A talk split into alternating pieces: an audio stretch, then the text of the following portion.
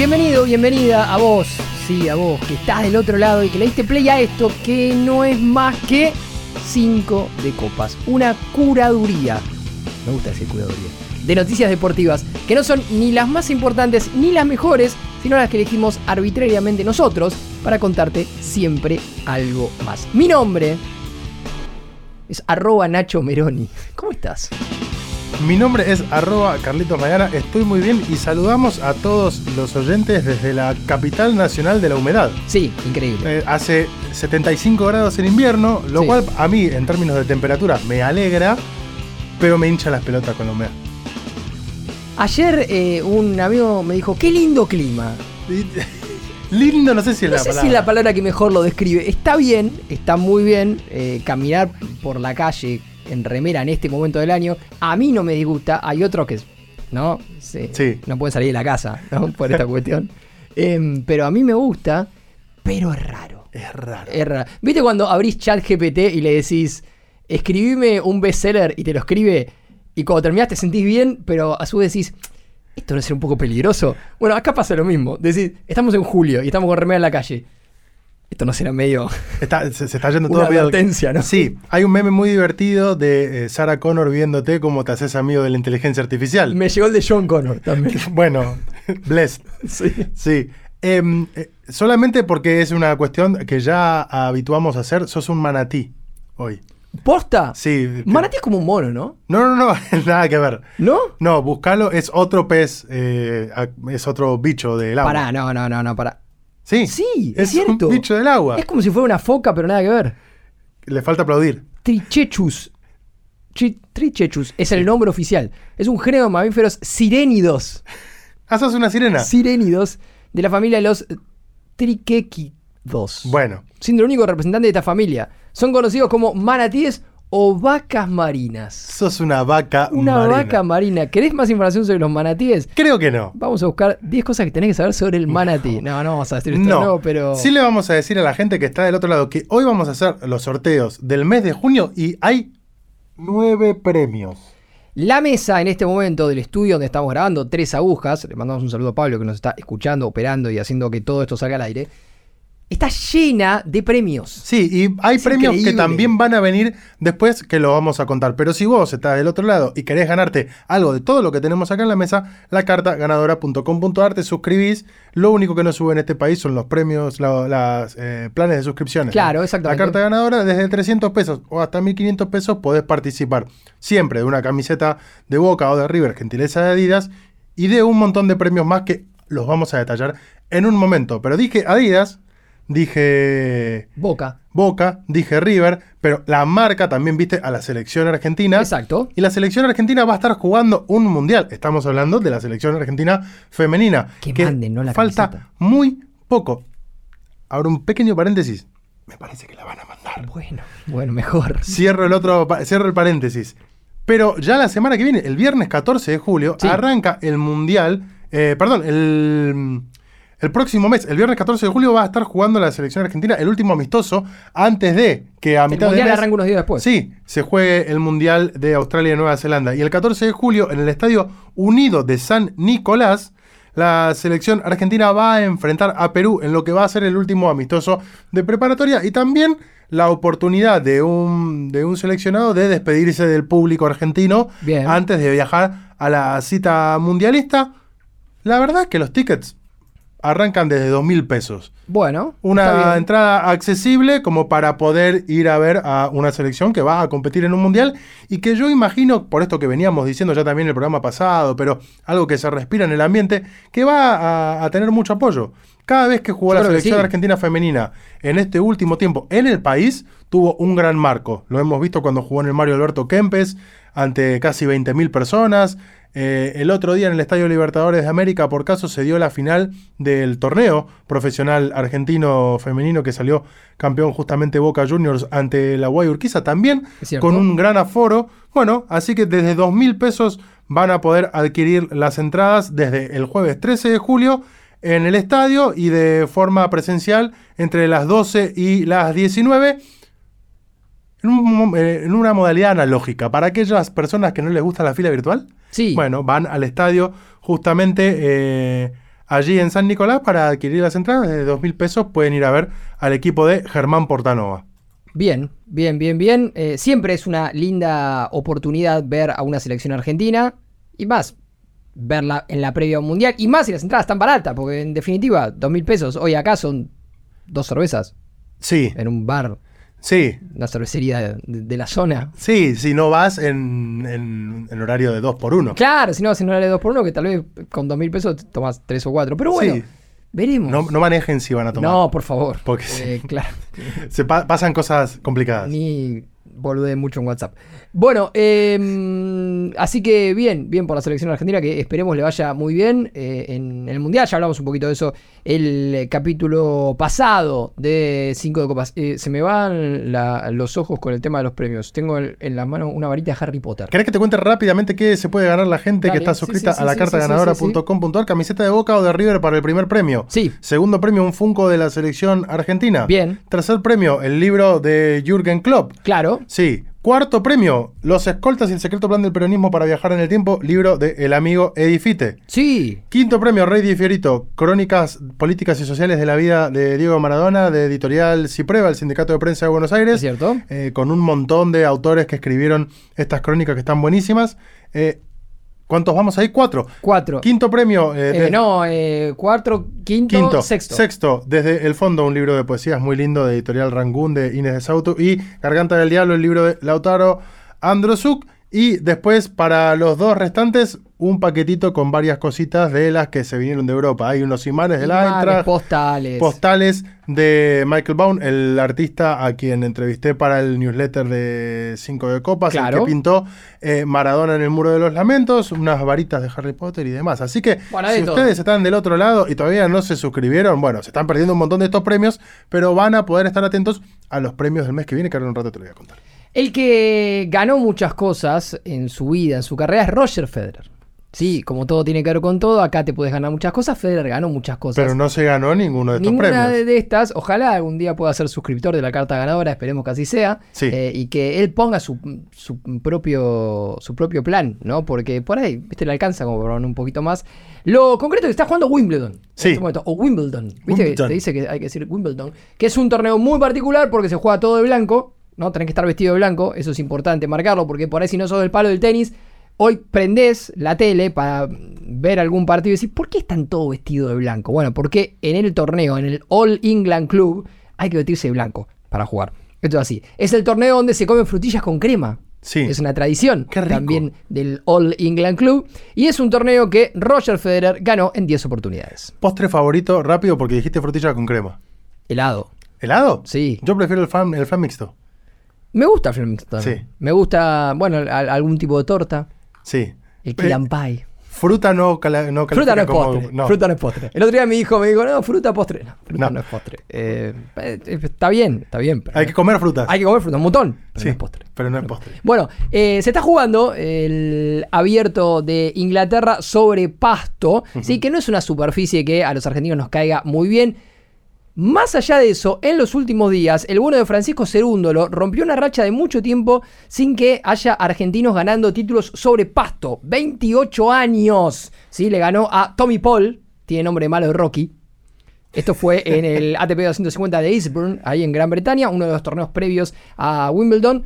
6-4, 1-6 y 6-4 y rompió esta racha muy muy particular. Un argentino ganando un título en pasto después de muchísimo tiempo en la previa de Wimbledon. ¿Y por qué conectamos con Federer? No solamente porque ganó 10 veces este torneo, sino porque esta edición particular de este certamen tiene un condimento extra, porque Novak Djokovic, que ahora sí lo va a jugar, puede, en caso de ganarlo, alcanzar el récord de Federer. como Ahora sí lo va a jugar ganador sin haberse vacunado. de este, bueno, ya está, ya ese antro eh, está cerrado. Puede eh, alcanzarlo como máximo ganador. No le ha preocupado mucho esta cuestión a Federer, que ya está retirado hace un tiempito, y que en los últimos días lo vimos subiéndose al escenario de la banda Coldplay en Zurich. ¿Lo viste? Sí, lo vi. Eh, tocó, en realidad participó de Don't Panic, uno de los temas de Coldplay ahí con Chris Martin, medio que... ¿Qué fue lo que estuvo tocando? Como un... Una especie de Sí, como una, maraca. Una maraca, sí, Una algo así. Ahí bien, se sacó unas buenas fotos en Instagram, ¿sí? Eh, si entran a la cuenta de Roger, eh, pueden ver ahí fotos como si fuera parte de la banda. Sí. Y la verdad que eh, vivió un momento particular, ¿no? Eh, un, un- bueno, tal vez el mejor jugador de la historia del tenis, que ya medio retirado está como... eh, Viviendo, sí, viviendo las miles del éxito. Hago lo que puedo. ¿En ¿no? qué, en dónde me dijiste, perdón, eh, que se dio este. En Zurich. ¿En Zurich? En Zurich. ¿Cuál será la banda local a la que Coldplay homenajea constantemente en los recitales de Zurich? No sé. No, porque acá con Soda Stereo de repente pasaba algo muy particular Claro. con Coldplay. La canción más celebrada era un cover. Exacto, sí, sí, sí. Algo- sí. algo muy Y particular. una banda que hizo 10 estadios seguidos, ¿no? Sí, por supuesto. ¿Querés que te cuente algo más? Para que te voy, a, te voy a decir algo Sí. antes. Porque eh, esto, esta noticia la mandé en la nueva edición de Gracias a Dios es lunes, el, el newsletter que reciben los suscriptores Sí. de este club nuestro, www.lacartaganadora.com.ar. Y cuando la estaba escribiendo me acordé de una anécdota que me contaban hace no mucho. No mucho. No voy a decir quién me la contó, pero es fantástica. No sé si es verdad. Vamos a hacer un disclaimer. Claro. Porque Elijo creer. como dijo Chiche Helblum, que la verdad no nos arruina una buena historia. Y esta es una buena historia realmente. Me interesa. Así que eh, el hecho de que sea verdad o no es un detalle. Yo elijo creer que es verdad. Eh, hace algunas semanas, eh, una persona a la que le tengo mucha estima vino y me contó que se enteró de, línea directa, hablando con, el protagonista de, esta historia, que un argentino, bueno, el, que le contó esto a mi amigo, que vive en Londres, en su época de estudiante, estudiaba allí en, Londres en una universidad que no sé cuál es, para la cátedra de español, sabiendo que él era argentino, le pidieron material. Che, ¿vos tenés material de- de cosas que podamos usar para enseñarle español a los ingleses? Libros, videos, zaraza. Sí, algunas cosas tengo. Él era fanático del de, eh, deporte y de la televisión argentina. Y obviamente, como vivía en Londres hace mucho tiempo, no era tan fácil consumir algunas cosas, eh, algunos contenidos, algunos programas y demás, como tal vez Como hoy que te puedes hoy. meter a YouTube y ver intrusos en vivo. Exactamente, desde cualquier parte del mundo. De Japón podés Sí. estar viendo Los Ángeles, Los Ángeles de la Mañana de tu celular. Bueno, eso no pasaba antes. Así que lo que este amigo tenía, no sé ni el nombre del chabón, era unos VHS de uno de sus programas preferidos que era simplemente fútbol. El programa de Kiko Wolf. Fantástico programa. Sí. Eh, llevó los VHS de simplemente fútbol a la universidad y se los tomaron para eh, ser utilizados como material de estudio en la cátedra de español. Bueno, a esa misma universidad asistía Chris Martin, el vocalista de Coldplay. Chris Martin se Y educó Chris, viendo y Chris. Martin, y Chris Martin aprendía español, o sea, asistía a la cátedra de español. Así que la teoría de esta persona es que si Chris Martin sabe hablar español, algo que desconozco, en parte sabe porque se instruyó Con la viendo- caprichosa. viendo simplemente fútbol. Fantástico. Desconozco si es verdad, Elijo creer. pero bueno, me lo contaron. Te voy a contar algo más Sí. de Wimbledon que, re- eh, que en me gusta este que digas Wimbledon. Sí, tiene que ver con un poquito más de, de- de seriedad, porque vos lo mencionabas recién, el código de vestimenta de Wimbledon es blanco total. Full blanco. Full blanco. Bueno, se modificó a partir de este año. Mira, Se permite, en este caso, que las tenistas, mujeres, Sí. puedan usar ropa interior de color. Y esto tiene que ver con un pedido que históricamente hicieron Y eh, sí. las mujeres en relación a la menstruación. claro. Eh, básicamente por eso fue hasta, imaginen, estamos en 2023, hasta qué momento Wimbledon no cambiaba su dress code, incluso ante eh, la petición de un montón de mujeres que participan justamente de ya, su ya torneo. fueron algunas tradiciones. Sí, el blanco se mantendrá como color predominante, Sí. eso no cambiará, pero desde a finales del año pasado se aprobó que se pueda añadir una prenda de color debajo de la falda a, moldo, a modo de culote. Claro. En este, en este caso. Eh, este pequeño ajuste no creo que vaya a dañar al torneo, pero para nosotras es un gran avance, eh, dijo en este caso la rusa Daria Kasatkina, por supuesto. Subtítulo, no rompas mal los huevos. O sea, Literal, no metí como queremos. No, era, aparte eh, tenía bastante criterio. lo Lógica, que- claro. Lo que estaban pidiendo. Justo dio eh, la casualidad de que estabas hablando del dress code de Wimbledon, entonces me parecía importante. Pertinente. eh, sí, y pertinente eh, contarlo. Y te voy a hablar de otras Dígalo, modificaciones. dígalo, En este caso, pero no del tenis, sino del fútbol. Porque la International Board detalló que se van a empezar a aplicar las reglas anti-Dibu Martínez, que es como Ah, favor. se la conoce popularmente. ¿Qué son o qué es la International Board? Vamos a, a- a iniciar a contar Dale. qué es la International Board. Es la organización que al fin de cuentas define las reglas, en este caso del fútbol. Define el offside. Claro, que de sí, sí, hecho sí. también modificó eh, la regla del offside. Define cómo se tiene que ejecutar una falta de tiro libre, directo o indirecto. Define por caso que la pelota tenga que cruzar toda la línea íntegramente, porque si pasa como los japoneses cuando tiraron el centro para ganarle a Alemania, Claro. pero todavía quedaba un poquitito por sobre la línea, sigue estando la pelota dentro del campo de juego. Bueno, modificó ocho reglas a partir de lo que. Para, para empezar a usarse a partir de lo que va a ser la temporada 2023-2024. Y la que mayor resonancia tiene es la que de manera coloquial se llama regla anti-Dibu Martínez, que es la regla número 14 y se refiere exclusivamente a lo que puede o no puede hacer un arquero ante un tiro penal. Se aclara que, con su conducta, el guardameta no faltará el, el respeto al espíritu del fútbol ni al adversario, por ejemplo, distrayendo de forma antirreglamentaria al ejecutor del tiro, dice la regla 14.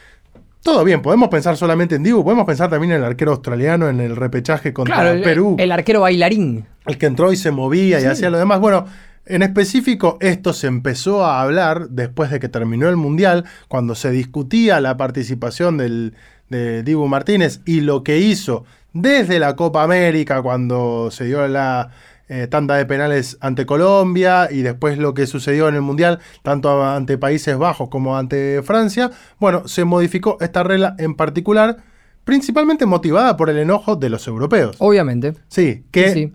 Que la tiene adentro. Sí, y, y no quiero ser vulgar, y voy a decir ardidos por no decir otra cosa, empezaron a protestar justamente todo lo que había hecho eh, Emiliano Dibu Martínez. Esa es una de las ocho modificaciones que hizo entonces la International Board, pero como decía, hay eh, nueve, hay eh, en realidad ocho modificaciones, algunas refieren a los jugadores, como por ejemplo la regla número 3, si después de anotarse un gol y antes de reanudarse el juego, el árbitro constatara que una persona no autorizada se hallaba en el campo, sea un jugador, un suplente, un jugador sustituido, lo que fuera, se reanudará el juego con un tiro libre indirecto desde la posición de la persona no autorizada eh, donde se hallaba en el terreno de juego en el momento de marcarse el gol. En tanto, el árbitro deberá conceder el gol si la persona no autorizada era un jugador suplente, un sustituido o demás, o alguien que no intervino. O sea, no se saca del medio. Se retoma desde donde apareció esa persona. Metiste el gol y se metió un suplente a festejar. Bueno, tiro libre desde ahí. Rarísimo. Raro, raro. Rarísimo. Raro porque no, no se cambian las reglas que realmente necesita cambiar el fútbol. Es decir, en el último tiempo sí se está empezando a indagar sobre el cambio de lo que yo creo que es la peor regla del fútbol, que es el offside, la ley Sí, del offside. número- Eh, Eso está empezando a cambiar. Regla número 11. Se considerará que un jugador en posición de fuera de juego no ha sacado ventaja de dicha posición cuando reciba el balón de un adversario que juega voluntariamente. Eh, lu- eh, jugar voluntariamente el balón, excluida la mano voluntaria, implica que el jugador tiene la posibilidad de controlarlo y pasar a un compañero, recuperar la posición o despejar, ya sea con el pie o con la cabeza. El balón, incluida la mano voluntaria, a menos que se trate de una salvada por parte de un adversario. Todas cosas complicadas que cuando después se las tienen que explicar a los árbitros y al fin de cuentas los árbitros a las asociaciones y las asociaciones a los jugadores Sí, a la gente, se dan básicamente. sí pero principalmente los que lo tienen que entender son los que juegan Sí. y, y termina pasando como lo hemos visto en un montón de partidos que ni los propios jugadores ni los entrenadores están seguros de qué es lo que se está Porque hay cobrando. reglas y hay recomendaciones, que Sí. es el, el gran problema que hay. Porque muchas cuestiones que se han cobrado en el último tiempo son recomendaciones y no son reglas. Bueno, en este caso son reglas y son modificaciones. Ahora sí. Y el cambio que se va a, a aprobar en la ley del offside puntualmente, eh, sí podemos decir que es un cambio rotundo de lo es que... el, el propuesto por Arsène Wenger, el Sí. ex técnico de Arsenal. Ya no- Básicamente, y en reglas generales, lo que, lo que dice es que si vos estás no sobre la línea, sino ya por delante de la línea, sos el atacante, estás por delante de la línea del defensor, hay una luz de diferencia entre el último defensor y vos, ahí estás en offside. Claro, pero si Ahora, está medio metro tu, tu mano, no es offside. si vos tenés el pie en la misma línea del, del último defensor, pero todo el resto del cuerpo adelante, estás habilitado, al igual que pasa en los penales, que si el arquero se tira con todo el cuerpo adelante, pero en el momento de patear tiene un pie en la línea, eso es válido. Bueno, eh, algo parecido va a pasar en el offside. Yo, yo, Nacho Meroni, lo eh, aplaudo, lo celebro, Sí, porque me eh, parece que está bueno esto. Con esta regla, los dos goles Payasada anul- lo los- anterior. con esta regla, los dos goles anulados a Lautaro Martínez en el partido ante Arabia Saudita hubieran sido válidos. Exactamente. Y tantos más. ¿no? Sí, y tantísimo más. El objetivo es poder evaluar si esto podría hacer que el juego sea más atractivo y aumentar la cantidad de goles marcados, que al fin de cuentas siempre es lo que busca Y la sí, International maestro. Board y la FIFA Y sí, en un deporte en el que de repente hay partidos en los que no se marcan goles. Salud, compañero. Bueno, eh, ¿por dónde seguimos? Te puedo ofrecer algunas cosas y vos me decís eh, de qué querés hablar. Luka Modric con eh, posibilidad de ser condenado a 5 años de prisión. Epa, ¿pero qué hizo? Eh, el Gran Premio de Fórmula 1 donde hubo 48 vueltas en la clasificación que fueron anuladas. Eh, o, o, o, ¿qué más? Un pibe brasileño que tiene 16 años, la rompe en Inglaterra y quiere jugar para Argentina. Elegí. Voy por la última, el pibe brasileño. Felipe Rodríguez Gentile. Tiene 16 años, Sí. nació en Brasil, juega en el Preston North End de la segunda división de Inglaterra, el Championship. Es muy, muy, muy pibe, pero ya debutó en la primera estos últimos días, un partido amistoso contra el Bamber Bridge, goleada 7 a 0. Es un Transformer ese. El Preston. El amarillo. Bamber Bridge, exactamente. De hecho, la camiseta es amarilla, así que te digo que. Bueno, al pibe le dicen Felipiño, nació en Brasil, hizo un golazo afuera del área en su debut, tiene 16 años y. Nada, la verdad que eh, vos lo ves jugar y la rompe. Ahora, vos me dirás, ¿por qué carajo me estás hablando de un brasileño que tiene 16 años eh, y que debutó en un equipo de segunda división de Inglaterra con un golazo? Porque el pibe tiene padres argentinos y quiere jugar en Argentina. Banco. Eh, esto- Fantástico. Esto, es eh, todo el viento de cola de Garnacho. Nos estamos choreando todo. está muy Maestro. bien. Pero está perfecto. Eh, lo la, hemos, lo- la locura es total. Lo hemos contado, lo hemos charlado, que la, eh, podríamos decirle casi la Secretaría Técnica de la Selección Argentina, con base en Madrid, Sí. hace hace rato un seguimiento de un montón de jugadores que no nacieron en Argentina, pero que son de padre o de madre argentinos y que hoy ya están en inferiores o debutando en primera división en sus respectivos clubes, justamente para tener este seguimiento y poder convocarlos. El caso más resonante es el de Alejandro Garnacho, que acaba de cumplir 19 Ya años vamos a hablar de ese tema. pero al que la selección argentina lo viene siguiendo hace cinco años por lo menos, desde que llegó al Manchester United, de- del Atlético de Madrid. Claro, la, la secretaría eh, que, que tiene base en Europa, que está comandada por una persona que se llama Juan Martín Tassi, que es el encargado de esta oficina de scouting en Europa, se contactó con Fernando, el padre de, Felipe, y bueno, eh, empezó a, marcarle el, el interés de la Argentina por darle un seguimiento a este chico. Obviamente le, le pidió a la familia videos, información, estadística para hacer todo el portfolio que hacen y después poder elevarlo. Y a partir de ahí lo empezaron a seguir. Obviamente viendo sus partidos y también eh, yendo al estadio puntualmente a, a ver algunos otros. Caso partido contra el Luton, eh, Tassi fue a, verlo y realmente empezó a tener contacto con, este chico y empezó este suerte de operativo seducción. Recordemos, eh, nació en Brasil, es elegible para la selección de Brasil, puede jugar eh, también eh, para, para la selección española y lo están siguiendo muy de cerca clubes grosos, el Liverpool, el Manchester United, el Manchester City, el Tottenham, el Newcastle, lo tienen en el radar, tiene 16 años, es muy muy chiquito, el, el- el sub-18 de su equipo eh, en un partido contra el Rotterdam United hizo 5 goles y ahí fue eh, el año pasado cuando se destapó un poquito todo. Acumulaba 18 goles en 10 partidos en ese momento. La verdad que uno de esos eh, jugadores que hay que seguir muy muy de cerca.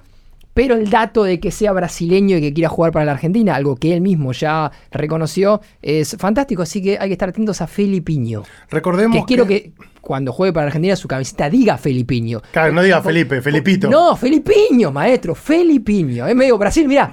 Sí. Felipiño. Eh, recordemos, como para aportarle un poco de, de- de información y de contexto a esto, que Argentina acepta a Yusan Guinness como eh, posibilidad de nacionalidad, que esto ¿Qué? quiere decir Yusan Guinness. ¿Qué? Eh, en este caso es que el niño o niña que haya nacido en el extranjero, Sí. pero que al menos uno de sus padres sea argentino nativo, puede adquirir la ciudadanía argentina, la nacionalidad argentina, por opción. Como Alejandro Garnacho. Sí. que festejó su cumpleaños Con enanas. dos personas de talla baja disfrazados de Messi y de Cristiano Ronaldo. ¿Por qué? Bueno, ¿Por qué pasó esto? alguna ¿Viste la- persona. ¿Viste las fotos? Sí, las vi. Eh, a- alguna otra persona errada en su concepto te diría por qué no. Yo No. calculo, yo calculo que desde el club en algún momento le van a decir, mira Alejandro, ¿No se lo dijeron ya?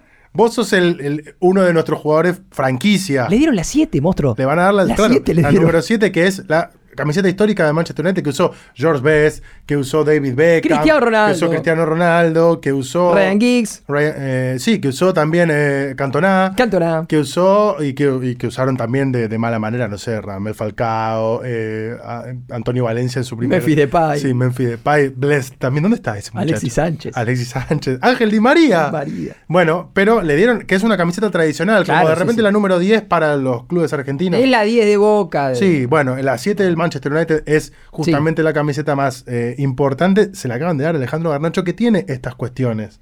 De repente sube un posteo con el último auto de lujo, festejando su cumpleaños con enanos. Pero que- el, el último. Pará, pará, hagamos un, un- un punto acá. Que un pibe que tiene 18 años y de repente pasa de ganar 10 a ganar 350 por semana, y se compra una Ferrari. se compra una bien. Ferrari, digo, ok, si en la casa más o menos los padres le dicen, che, no te corras del objetivo, si en el, en el club el entrenador le dice, che, mirá, ok, la Ferrari, todo muy lindo, pues no te corras del objetivo, ¿sí? Y él se puede mantener dentro del objetivo, a mí no me parece tan mal. Ahora, ya festejar tu cumpleaños con personas de talla baja. Sí.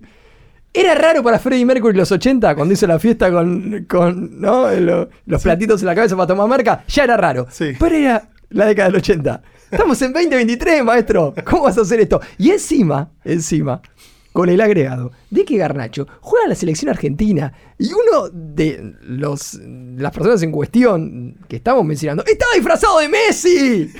¿Cómo vas a hacer eso? Me vuelvo loco.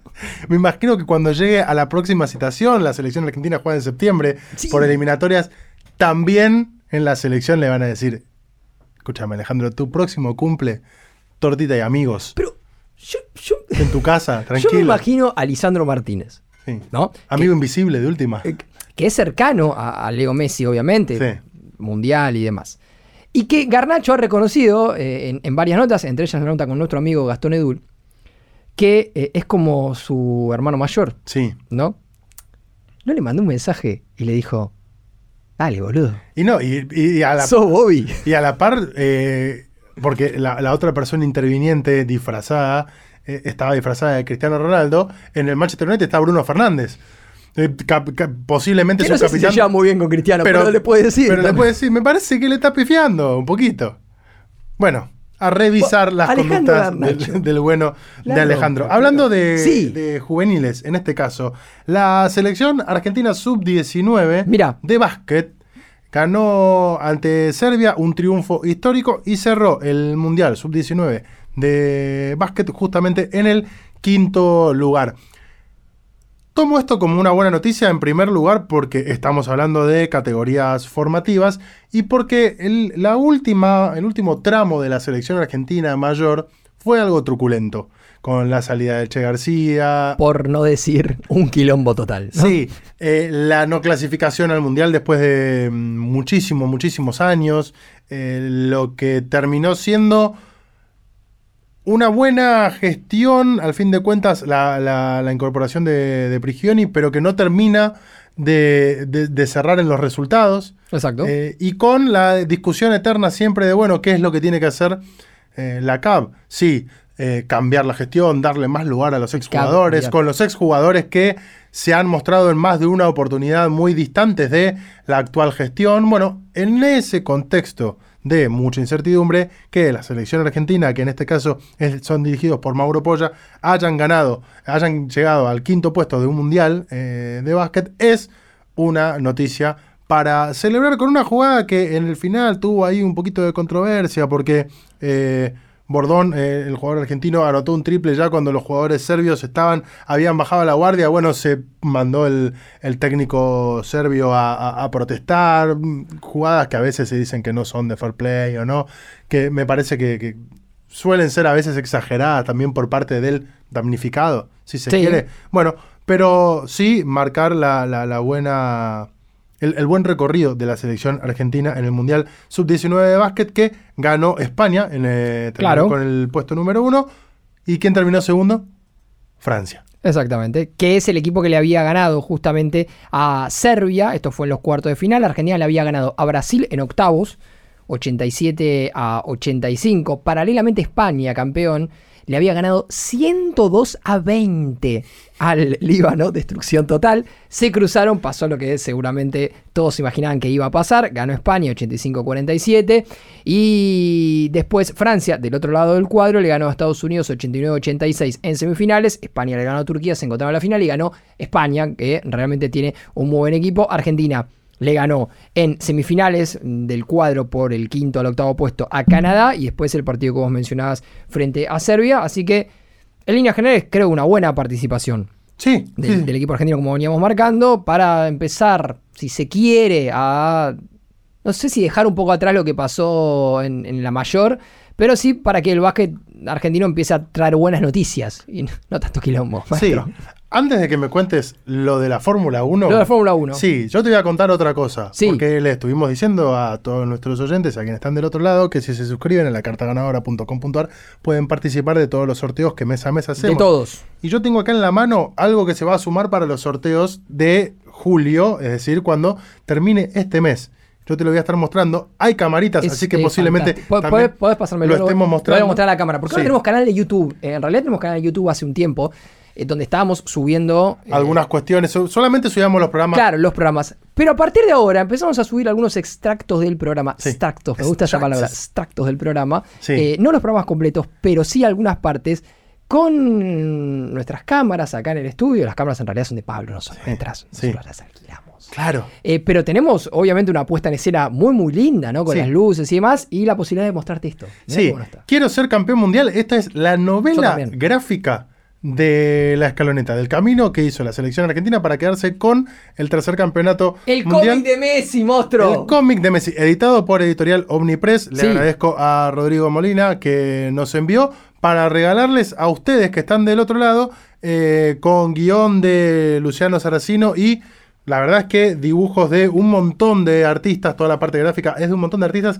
Es el cómic de Messi. Cómo Messi llegó a ganar la Copa del Mundo. Así que entre todos los premios que te regalamos a vos que estás del otro lado, vamos a sumar justamente quiero ser campeón mundial que tiene olorcito a Sí, a nuevo. nuevo, nuevo, total. Así que si no te suscribiste, metete en la cartaganadora.com.ar y dale ahí a la suscripción, si querés a la más baja, si querés a la más alta. A la que vos quieras, todas las quieras. suscripciones eh, son válidas para todos los premios, así que Por supuesto. por 300 pesos te podés ganar desde una camiseta de Boca o de River hasta el cómic de Messi, hasta el libro de Eddie o una varita de Harry Potter traída desde Inglaterra himself. No Sí, es que la compramos acá en Avellaneda. Sí, desde No, no, Londres. en Inglaterra, Londres. Correcto. maestro. La puerta del lugar donde eh, está la obra de teatro. Sí, no sé, pa- para mí cuando regalás algo no se deja el precio, así que yo le voy a sacar. Saca todos los precios. Por las saca dudas. todos. Mientras- Pero bueno, que sean libras también nos suma, ¿viste? Porque hubo ahí como una inversión. Bueno, eh, no sé qué moneda se usa en Austria, calculo que el euro, ¿no? Yo Austria forma sí. parte de la Unión Europea. Bueno, ahí fue el último Gran Premio de Fórmula 1,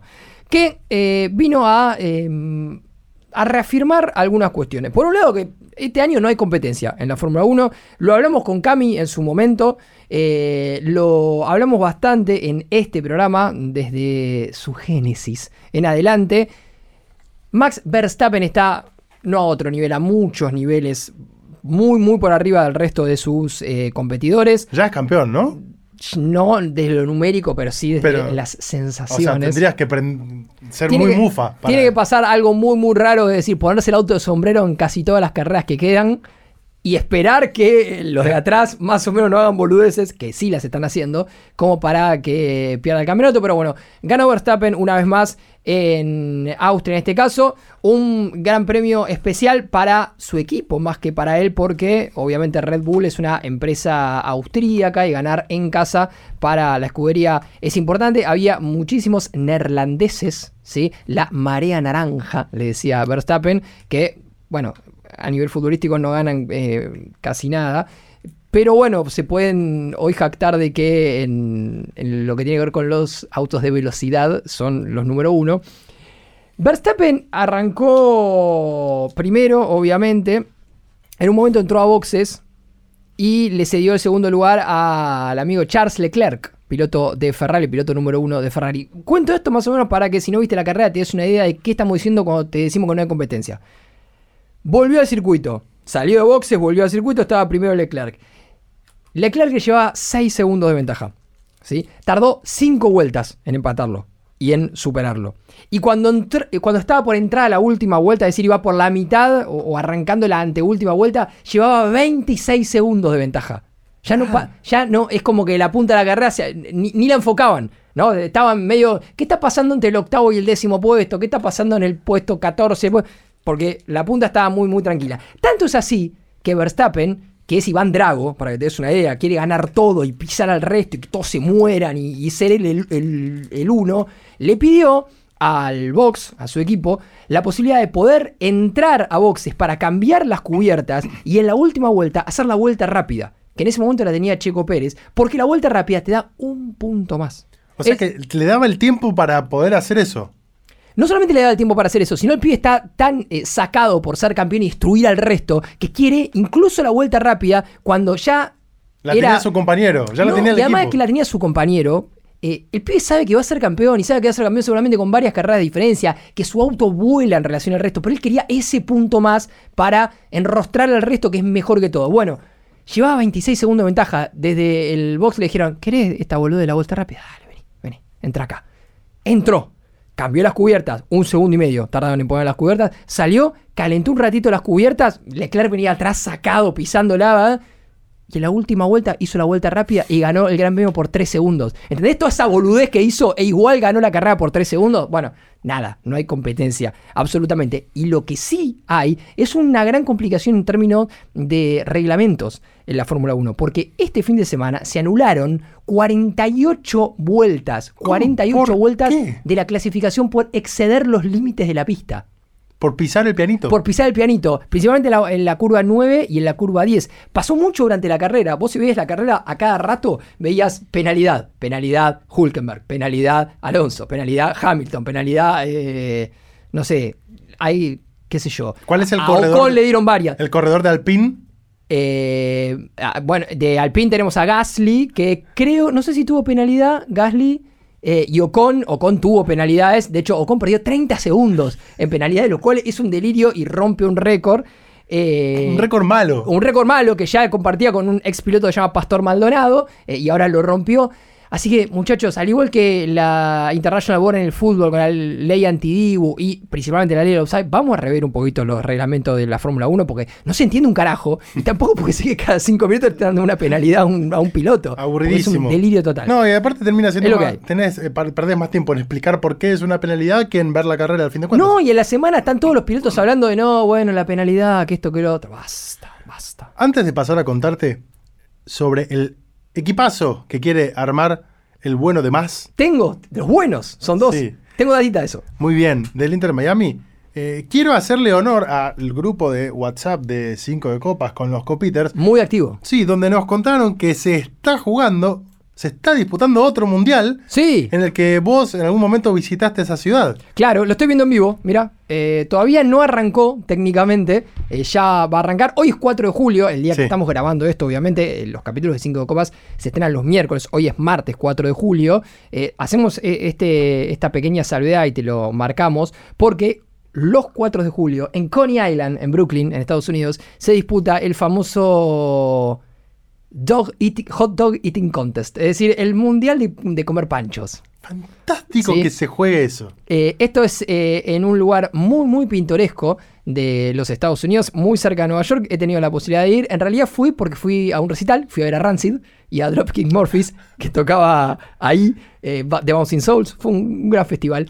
Em, Qué bien Rancid. Sí, no, fantástico, fantástico. Bueno, y descubrí, porque no lo sabía, cuando me bajé del tren, eh, que esa es la ciudad donde se disputa el Mundial de Panchos, en Nathans, que es una panchería de ahí, muy grande. Bueno, el Messi del Mundial de Panchos es Joey Chestnut, ¿no? Vigente campeón. El Messi. Que eh, va a, competir también en este mundial. Veremos cómo le va. Seguramente puede ser nuestro evento para la, la semana siguiente.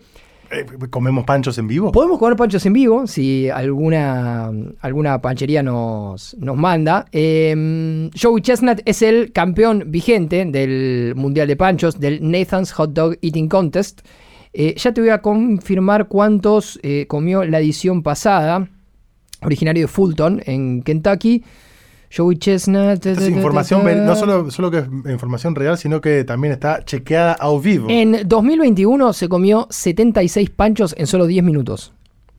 Pero, sí. pero, Eh, me parece, me parece que eh, ¿cómo se llama el, el que- Joey Chestnut, el- no, el, el- lo que te te tenés que tomar después para la acidez, para el, un, un, un uvasal. un uvasal, seguramente. Sí, pero así se Eh, grande, sí, fuerte. Un bidón de Eh, uvasal. a ver, eh, busca ganar en, en esta edición por decimosexta ocasión. Ganó 15 veces el, el torneo, el certamen, el concurso.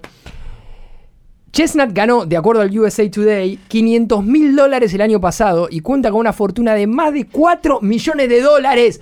4 millones de dólares por comer panchos. Pero que los debe tener invertidos en eh, cardiólogo. no sé. Porque de- en el sistema de salud ese hombre no tiene las venas tapadas. Habría que hablar con algún médico, alguien que, que sepa esta cuestión, para ver cómo, Repercute comerte 72 panchos en 10 minutos. cómo te limpias después de eso. Porque yo me imagino que para volver al año siguiente tenés que haberte limpiado. Esto Sí. se hace una vez por año. Claro. Es, es como concurso de quién toma más merca. Y sí, bueno, dale. Bueno, limpiamos en el que ve la semana nueva. No puede ser cada dos semanas. No. ¿Entendés?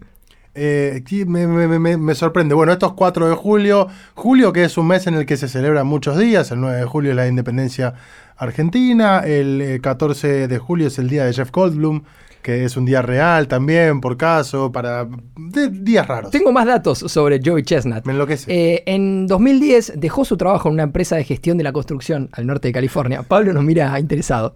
eh, para convertirse en comedor competitivo de tiempo completo. Algo que reconoció preocupó a su madre. Estoy leyendo una nota de, Pero dia- claro, de-. Diario As. ¿Cómo no se va a preocupar la madre? Mi mamá estaba preocupada, dijo.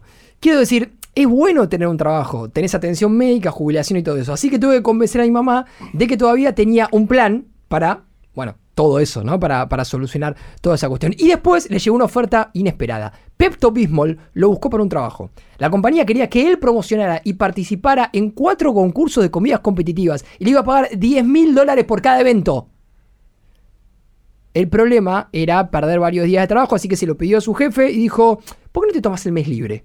Entonces hizo exactamente eso y a partir de ahí tuvo la bendición de su madre para convertirse en un comedor competitivo y se convirtió en el Messi de comer panchos. Hoy, 4 de julio de 2023, Joey Chestnut Va por un nuevo récord. va por eh, un nuevo título, un nuevo récord que seguramente te estaremos contando en la próxima edición Sí. de 5 de Copas. Yo te voy a contar algo antes de pasar a contarte lo del Inter Miami. Vos sabías que eh, también está justamente eh, esta celebración, torneos de pancho, se da en varias ciudades de Estados Unidos. Sí, También está la propia en Chicago. Y que Argentina la ganó eh, este año. ¿en serio? Sí, Argentina ganó el Mundial de Panchos con un choripán. Es lo que dice la nota milpatagonias.com. La voy a leer de corrido. Yo elijo creer que esto es cierto. Aparte, Como la siempre. foto del choripán es como muy que te grafica, te da ganas de ir a comer, básicamente. Eh, como pasó en Qatar 2022 de la mano de Lionel Messi, Argentina volvió a quedar en lo más alto del mundo. Esta vez el choripán fue elegido el mejor pancho del mundo dejando en segundo lugar al Chicago Style Hot Dog de Estados Unidos y en el tercero a Perro Caliente de Colombia. En este caso no es una competencia para ir a comer, sino justamente poniendo en competición a lo que se come. El choripán argentino es el pancho campeón del mundo. Atención, atención, porque acabo de darle F5 a la página y ya comenzó el Mundial de Panchos. El Ya está Joey Chestnut. Hot Dog Eating Contest. Hay cuatro, cuatro contendientes. Está Joey Chestnut, obviamente. Está Jeffrey Esper. Está Nick Berry. O Werry. O Werry. Y alguno que otro más. Hay uno de apellido Stoney. No, bueno, no quiero ser prejuicioso, pero ¿me, me podés decir en pocas palabras el, el- el- cómo, cómo es, eh, cómo, cómo están eh, vestidos? es una mesa larga. Ellos. Eh, hay muchos vasos, ¿sí? Están ellos comiendo panchos y bajándolos con agua. Básicamente, no, no, no, tiene mucha más regla. Porque que con gaseosa debe ser complicado, te inflas. Faltan 2 minutos 56 para que se termine el tiempo. Bueno. Y Joey Chestnut Va puntero. va puntero con, en este momento, 57 panchos. Bueno, yo mientras te voy a contar. Esto es en vivo. El segundo tiene 39.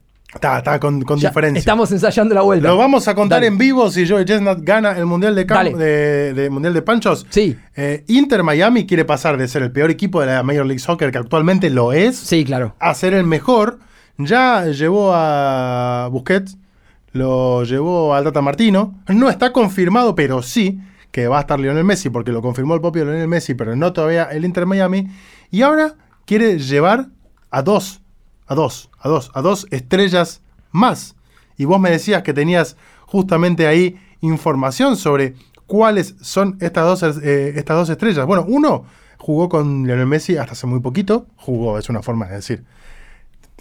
Jugó dos o tres partidos, que es Sergio Ramos. Claro, sí, sí. Sí, Se paró en la cancha un par de veces. Sí, porque después de su salida al Real Madrid no está chequeado que haya jugado demasiado en el Paris Saint No, le jugaron muy en contra de las lesiones. Vos lo veías entrenar en la casa y parecía que la rompía, eh, que era gladiador. Después entraba a la cancha y le costaba más girar que algunos defensores de ¿A Independiente. vos te gustaría, en este caso, que Sergio Ramos esté acompañando a Lionel Messi Me en esta encantaría. nueva aventura? Banco mucho a SR4. ¿Te gusta la carrera de Sergio Ramos? Es un Sí, jugador que, banco, lo banco. a- que le puede dar al Inter de Miami un salto de calidad. Al Inter de Miami le puede dar un salto de calidad cualquiera. Digo, Porque no, te vayas a Sergio Ramos. Andate a Cauterucho. Claro, va y mete goles. Bueno, y el otro es Jordi Alba. Sí, bueno. que también viene de rescindir su contrato con el Barcelona, uno de esos grandes amigos de Messi en el Barcelona, Sí, total.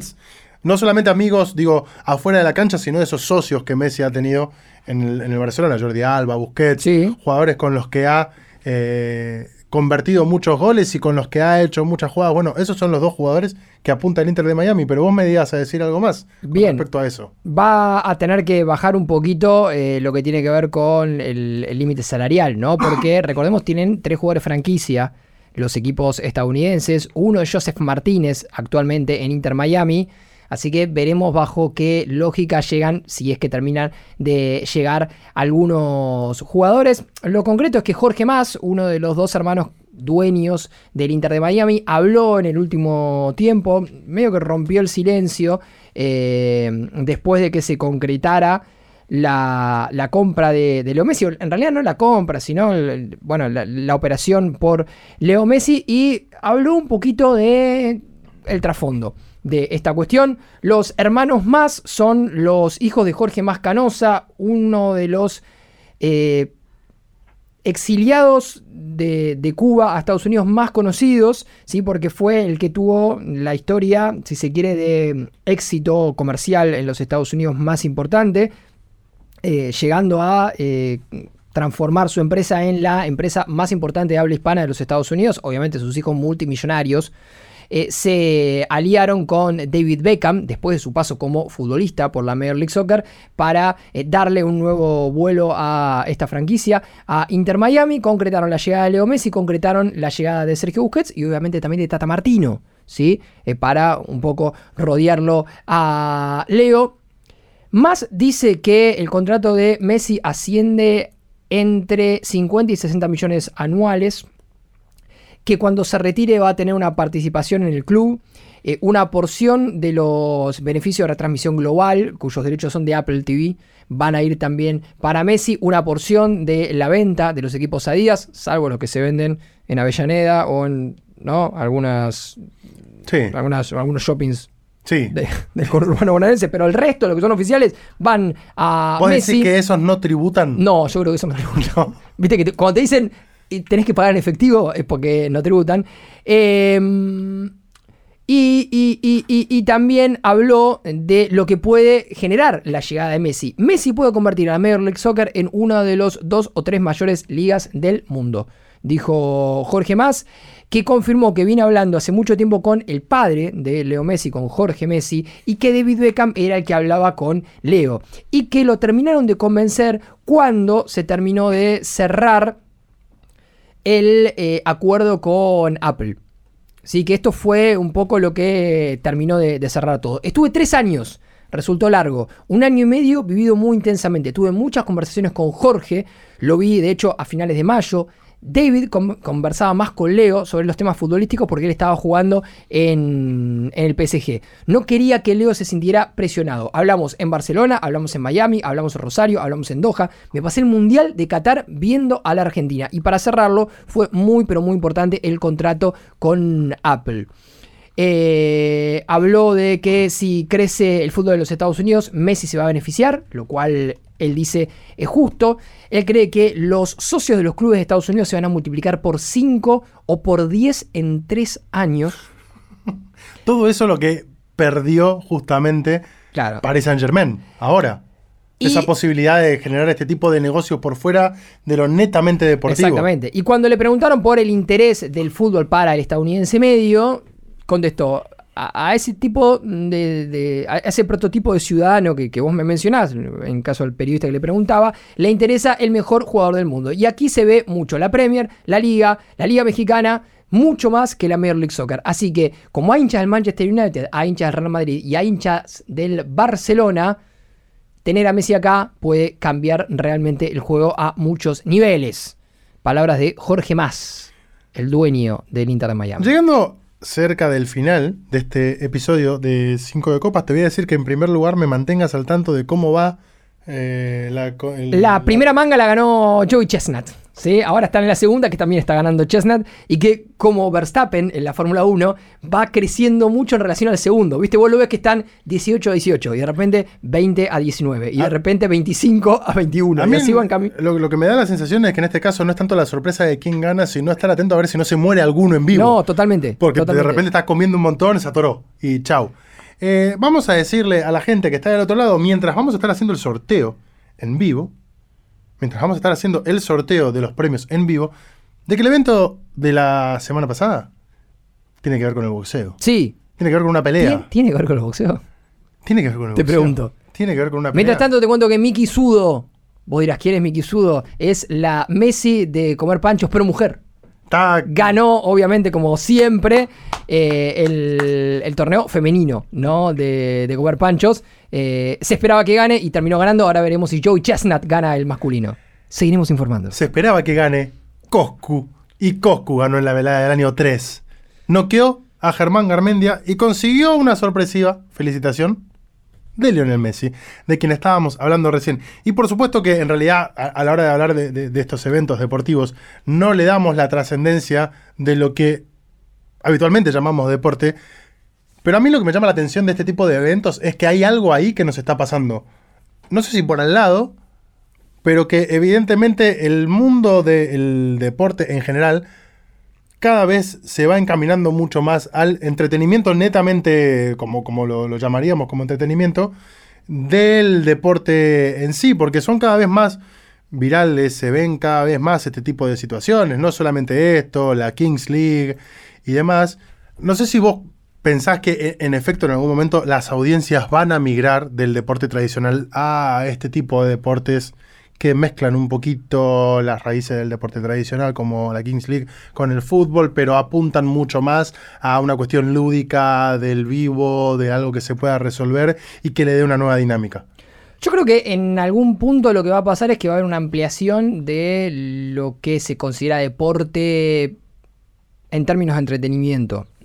Históricamente hablamos del deporte mega profesional como el deporte que entretenía, el deporte que era explotado en función del espectáculo. Y hoy nos vamos dando cuenta que eh, hay, hay una frontera un poquito más ampliada que incluye a todos estos juegos, a todos estos participantes que emulan ciertos deportes y que en algún punto terminan construyendo una, un espectáculo que se toca en algún punto con el deporte, pero que no es lo que nosotros conocemos como deporte hiperprofesional. ¿Sí? ¿Por qué? Y para volver eh, y, no, no, no ponernos tan conceptuales, volver al tema de la velada del año 3.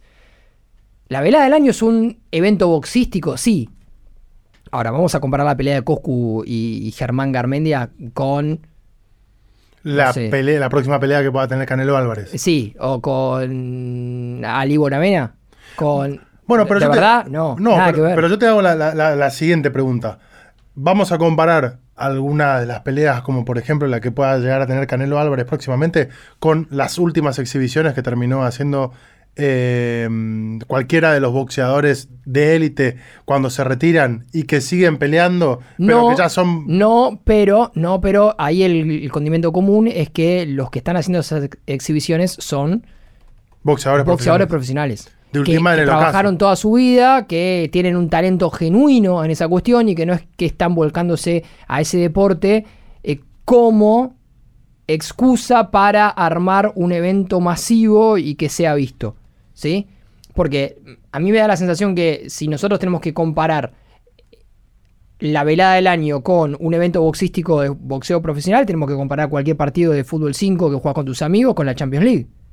Y no, no es lo mismo. Si vos tuvieses 20 millones de seguidores y yo tuviese 20 millones de seguidores y Pablo tuviese 20 millones de seguidores y armamos un partido de fútbol, seguramente lo va a ver un montón de gente. Ahora, de ahí a que yo me puedo comparar con Cristiano Ronaldo, vos con Messi, Pablo con Sergio Ramos, hay un abismo. Sí. Entonces, creo que está muy interesante que podamos diferenciar que acá hay una cuestión que en términos de visualizaciones y de, de, rebote mediático está generando un montón. Y que bueno, en términos deportivos, nada, condimenta. Condimenta, no mucho más. La, pelea en, sí fue un papelón. Fue muy divertido ver el festejo, ver cómo eh, Coscu y Germán Garmendia jugaron un rato a ser boxeadores profesionales y, todo lo demás, la emoción, Duki, Momo ahí al lado, todo, todo bien. Pero digo, es un evento que se tiene que leer, creo yo, desde el lugar más del espectáculo y el rebote es como, en definitiva, creo que ellos también lo toman, que es como un evento realmente profesional, porque después va eh, Logan Paul a pelear contra eh, un boxeador profesional, como ha pasado en el, último tiempo, y es un bochorno. Sí, sí, sí, por supuesto, pero por eso yo, yo digo, o sea, no lo hablo en detrimento del evento, sino en esta cuestión de poder diferenciar que es justamente un evento apuntado al entretenimiento que puede llegar a tener algún vínculo con lo que nosotros tradicionalmente llamamos como el deporte y el deporte que consumimos de competencia, de élite y de alto rendimiento. Sí. Pero que sin embargo está teniendo un público seguramente cautivo ahí que cada vez va creciendo porque cada vez se ve más. Cada vez se ve más la Kings League. Y la Kings League tiene jugadores profesionales que ya están retirados, pero tiene jugadores. Eh, eh Kunisport acaba de anunciar como su jugador número 12 a Pablo Zabaleta, que y yo creo que encima se dan algunas eh, situaciones interesantes, por ejemplo, como la Kings League, que les permite una sobrevida al jugador profesional después de su carrera eh, tradicional. Porque hoy encuentran un lugar donde competir realmente en el alto nivel que les permite también la edad y el cuerpo, pero que al fin de cuentas es competencia. Pablo Zabaleta no va a boludear. No, no, no, va a tratar de ganar. Ni hablar. Lo que yo creo también es que eh, la masificación de estos deportes en algún punto, o, de estos eventos y espectáculos en algún punto, tiene que llamarle necesariamente la atención al mundo del deporte profesional. Creo que lo ha hecho para algunos dirigentes cuando quisieron armar la Superliga, pero creo que debería seguir haciéndolo en, diferentes aspectos, porque vos antes leías las modificaciones del reglamento, del fútbol y demás. Sí.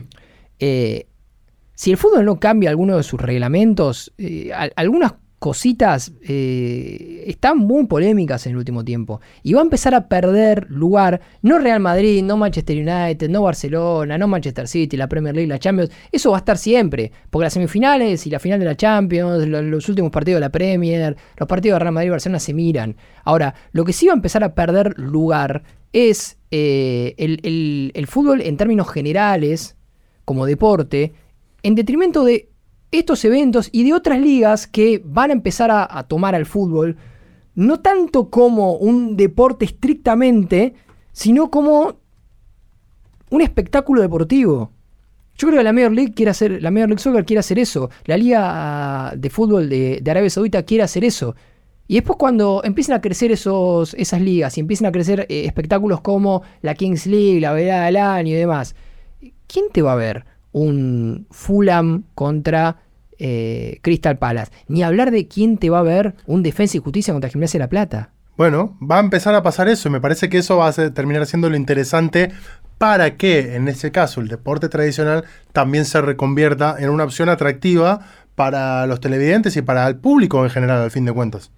Bueno, por eso, eh, pero esa creo que es la, la- pelea que se viene, las audiencias y cómo vos desde el contenido que tenés generás algún tipo de atractivo para que eh, esto, nada, tenga algún tipo de, de competencia real contra algo que se viene, porque sí obviamente que todavía estamos eh, en, en- en un momento por lo generacional donde eh, muchas personas que consumen deporte son personas que han consumido el deporte tradicional de la televisión durante muchos años. Digo, caso eh, personas de mm, 40 más 40, 60 más 60. Digo, es, esas personas se criaron mirando deporte en televisión.